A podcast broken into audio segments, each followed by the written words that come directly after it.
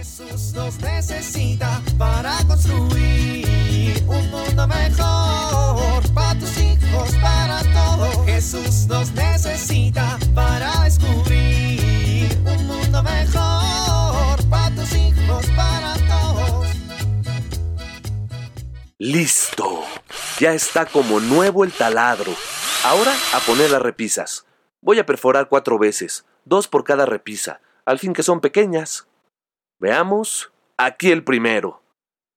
No inventes, no inventes. ¿Por qué sale agua? Ay, no me digas que perforé el tubo de la llave del fregadero que va por dentro de la pared. Ay, no. Ahora voy a tener que cerrar la llave de paso y llamarle al plomero. Ay, ay, ay, ay.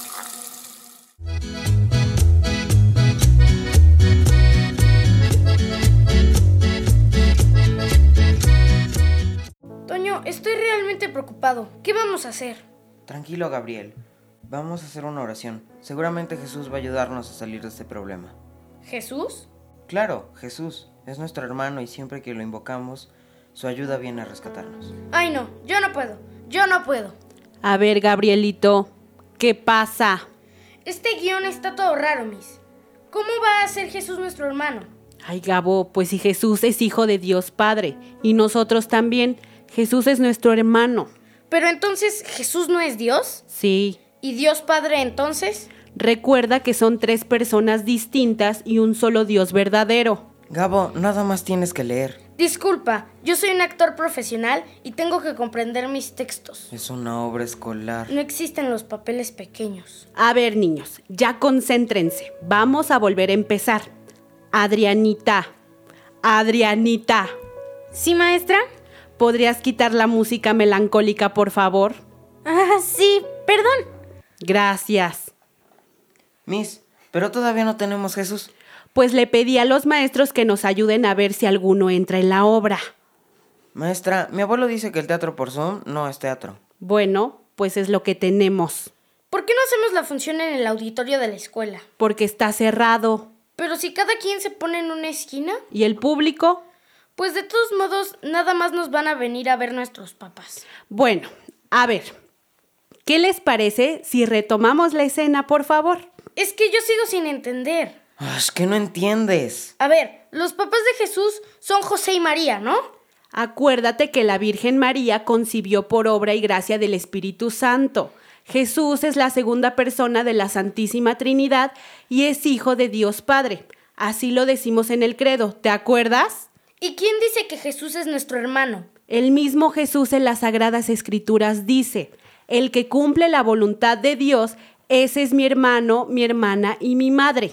Hola, maestra Silvana. Maestro Pedro, qué gusto que nos acompañe. Leí en el correo electrónico que estaban buscando colaboradores para la obra escolar. Ay, sí, qué bueno que vino. Usted va a ser Jesús. ¿Y por qué él va a ser Jesús? ¿Usted es del método, profe? ¿Alguna vez ha actuado? ¿Hizo casting? Yo debería de ser Jesús, Ah, sí, ¿por qué? porque estoy más galán. Pero no tienes barbas. Usted tampoco. Niños, niños, a ver, concéntrense. Vamos a comenzar. Esta es la historia de dos hermanos, Gabo y Antonio, que un día descubrieron que no estaban solos, porque tenían la compañía de su hermano Jesús. Jesús nos necesita para construir un mundo mejor para tus hijos, para todos. No sé qué hacer con este niño. No se puede estar quieto. Habla todo el día. No pone atención en sus clases. No logro que se siente a la hora de la comida. Corre por todos lados. Estoy agotada.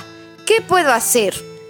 Si te sientes identificado con esta situación, puedes hacer algunas cosas que te ayudarán a manejar este tipo de temperamento.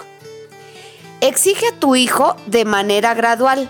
Es importante entender que le cuesta trabajo estar quieto. Exige momentos de atención cortos y permite que también tenga momentos de esparcimiento. Es importante ayudarle a dominar su cuerpo. Te propongo un juego. Cuando se sienten a comer, pídele que permanezca sentado sin moverse nada ni hablar durante un minuto. Así, a manera de juego, Le ayudarás a que poco a poco logre tener dominio sobre su cuerpo y esto le permitirá aprender a estar quieto y a concentrarse. Soy Pilar Velasco.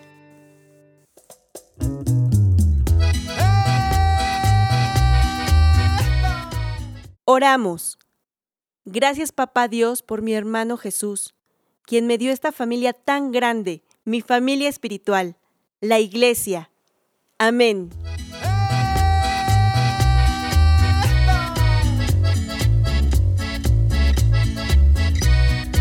Jesús nos necesita para construir. Vivir en familia. Reflexionamos si nuestra vida es testimonio vivo de que somos hermanos de Jesucristo. Hagamos firme promesa de seguir la voluntad de Dios y ser parte activa de nuestra familia espiritual, la Iglesia.